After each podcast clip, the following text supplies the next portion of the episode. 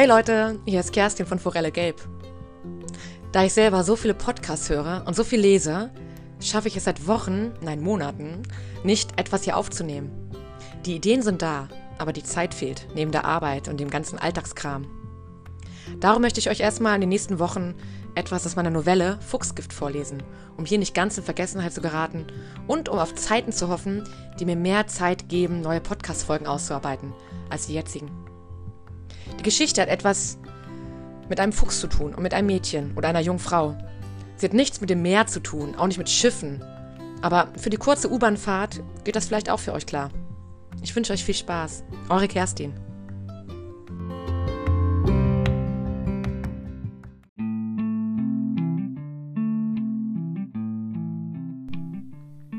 Kapitel 3 Jetzt Seit zwei Wochen war ich nun im Haus meiner Kindheit. Meine Wohnung war mitsamt den meisten Möbeln neu vermietet und ich war froh, dass ich nicht viele Sachen hatte, die ich mitnehmen musste. Kleidung, Bücher, private Dinge. Vieles andere entsorgte ich und hatte Glück, dass der Nachmieter ein junger Student war.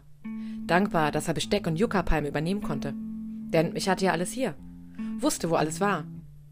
21 Jahre habe ich in diesem Haus gelebt. Unzählige Tapetenwechsel mitgemacht. Von der rosa gepunkteten in meinem Zimmer über die Pferdetapete bis hin zu einem warmen Grauton. Hier fand die erste Hälfte meines Lebens statt. Hier weinte ich und lachte ich, ärgerte mich über den Schulweg im Winter und freute mich, wenn die Meisen miteinander Fang spielten. Meine Traurigkeit hatte ich bald im Griff. Zu beschäftigt war ich mit Aufräumen und Umräumen. Die Kleidung meiner Mutter brachte ich zur Kleiderkammer. Alles andere, was ich nicht mehr brauchte, verschwand im Müll. Ihre Kosmetik, ihre Schuhlöffel und Häkeldeckchen mussten weichen. Es war nun mein Haus, mein neues, altes Zuhause. Ich hatte mir vorgenommen, dass dieses Jahr dazu dienen würde, ein komplett neues Leben zu beginnen. Zwar nur auf Zeit, jedoch ohne Hamsterrad. Es war ungewohnt, wieder vom Vogelgezwitscher wach zu werden und nicht mehr vom Straßenlärm. Oft stand ich früh auf und ging barfuß vor die Tür. Eiskalte Füße. Januar. Meine Mutter hatte ihr Leben lang den kleinen Garten gepflegt. Es war schwer, da der meiste Teil im Schatten der Bäume lag und Pflanzen Licht bevorzugen. Aber ein Stück, dort, wo ein Sturm vor vielen Jahren eine Gruppe Bäume gefällt hatte, war zu einer Lichtung geworden. Ein Weidenzaun begrenzte dieses Stück Erde, und ich wusste, dass auf diesem Beet einst Gemüse und sogar Erdbeeren wuchsen. Walderde ist nährstoffhaltig, manchmal zu nährstoffhaltig, so dass sie die Wurzeln von empfindlichen Gemüse verbrennen kann. Meine Mutter hatte die Erde auf dem Beet gemischt, die perfekte Erde, so glaubte ich, denn nie hatte ich süßere Erdbeeren gegessen, nie schmackhaftere Zucchini. An diesem Morgen stand ich zitternd und barfuß vor dem Beet und dachte mir, dass es eine ausgezeichnete Idee wäre, das Jahr nach dem Lauf der Natur zu strukturieren. Ich beschloss, den Garten wieder zum Blühen zu bringen, mit Gemüse und Blumen, als Erinnerung an meine Mutter, als Dank und vielleicht würde ich damit meinem Leben neue Impulse geben. Meine Füße spürten die kalte Erde. Die kalte Erde spürte mich. Ich stand noch eine Weile dort und dachte an meine Mutter. Dann ging ich ins Haus und holte den Karton aus dem kleinen Flurschränkchen hervor. Er war schon immer da, seit ich denken kann. In ihm waren ihre Notizbücher. Sie waren klein und nicht sonderlich dick. Dafür beinhalteten sie einen wahren Schatz. Jedes Jahr hatte sie ein neues Buch begonnen und alles festgehalten, was ihr gärtnerisch wichtig erschien. Es waren ihre Tagebücher des Garten und des Hauses. Sie enthielten Pflanzpläne, Wetterdaten, wann das erste Mal die Rosen blühten und welches Gemüse in diesem Jahr besonders lecker war. Ab und zu gab es die Zeichnung einer Pflanze oder eine gepresste Blume, die ihre Farbe schon vor Jahren verloren hatte.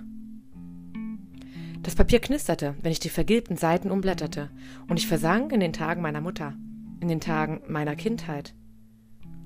Ich spürte beim Lesen die Erde in den Händen und den Schweiß auf der Stirn, wenn sie ein Beet umgrub. Ich hörte mich selbst am Waldrand spielen und ihr rufen, wenn ich außer Sichtweite kam. Der Speichel schmeckte nach Eisen, wenn ein Gartentag lang und anstrengend war. Der Geschmack wurde mit Käsebroten und selbstgemachtem Apfelsaft heruntergespült. Ich höre das glockenhelle Lachen meiner Mutter und im Hintergrund das, das Hämmern meines Vaters, wenn er nach seiner Arbeit am Haus werkte. Ich sehe die glänzende Eisenfalle im Schuppen hängen. Zähne aus Metall und so bissig wie der Schlund eines Hais. frisch geölt und fertig zur Überwinterung. Äste knacken im Wald, das grobe Lachen meines Vaters, wenn er mich herumwirbelt und ich ihm zurufe, er solle weitermachen. Das Klirren des Teeservieses. Dann sehe ich, wie ich im Bett liege und mir die Ohren zuhalte. Dröhnend schallt aus dem Wohnzimmer. Meine Eltern streiten laut, meine Mutter weint, und ich erinnere mich, dass sie sich nachts zu mir schlich und in mein Bett legte. Ihr Atem strich warm meine Wange, und ich merkte an der stockenden Unregelmäßigkeit, dass sie leise weinte. Ich las immer weiter und konnte nicht abstellen, dass die Erinnerungen mich überfluteten, wie das Meer die Deiche bei Sturmflut. Meine Kindheit überrollte mich. Als ich es schaffte, mich loszureißen, fiel mir aus dem Notizbuch ein Foto in den Schoß. Das Bild hatte einen gelben Schleier und zeigte meine Mutter mit Schürze und lachend zurückgeworfenem Kopf. Sie trug ihr flammendes Haar offen, und durch ihre Bewegung erinnerte es mich an eine Welle, die ihren Kopf umspülte. Hinter ihr war ein exotischer Baum zu sehen, der wohl mal auf unserem Grundstück gewachsen ist. Die Blätter des Baumes sahen aus wie Hände, fünfblättrig, und große Blütenstände ragten an dem Stamm empor. Auf diesem Bild erkannte ich, was für eine leidenschaftliche Gärtnerin meine Mutter wohl war, sah ihre Lebenslust festgehalten auf einem Stück Papier. Das offene Haar, die Schürze und ihr Lachen. So kannte ich sie damals, bevor ihre Haut wie Pergament wurde und bevor sie so dünn und zerbrechlich wie ein Ast wurde. Bevor ich mich innerlich entfernte und mich lieber mit Freundinnen traf.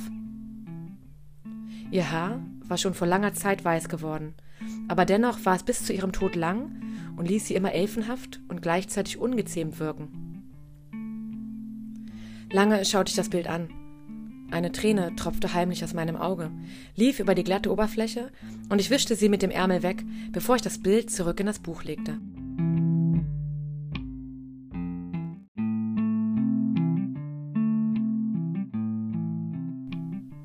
Die Gartentagebücher waren datiert. Jeweils auf dem Buchdeckel stand das Jahr. Ich reihte sie auf, begann mit dem Buch 1 und dem Jahr 1981, meinem Geburtsjahr. Nachdem ich auf der Welt war, hatte meine Mutter begonnen, den Garten anzulegen. Nach dem Tod meines Großvaters waren das Haus und der Garten verwildert. Meine Eltern hatten nach und nach Struktur reingebracht. Mein Vater war für das Grobe zuständig. Er fällte Brombeersträucher, brachte das Dach in Ordnung und strich die Fensterläden. Meine Mutter kümmerte sich innen um hübsche Möbel, gemusterte Tapeten und immer standen selbstgepflückte Blumen auf der Fensterbank. Im Garten auf der Lichtung entstanden nach und nach Beete und ein buntes Farbenmeer aus Pflanzen. Ihr Wissen wuchs mit jedem Setzling, mit jeder reifen Frucht, die sie erntete.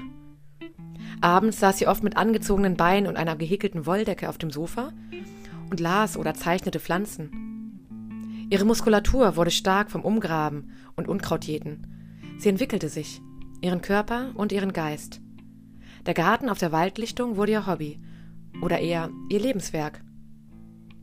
Nun war er innerhalb weniger Monate, seit Beginn ihrer Krankheit, überwuchert, und die Natur hatte ihn sich genauso zurückgeholt, wie sie geholt wurde. Der Lauf der Dinge bleibt in manchen Begebenheiten immer gleich. Leben und Sterben, Sehen und Ernten.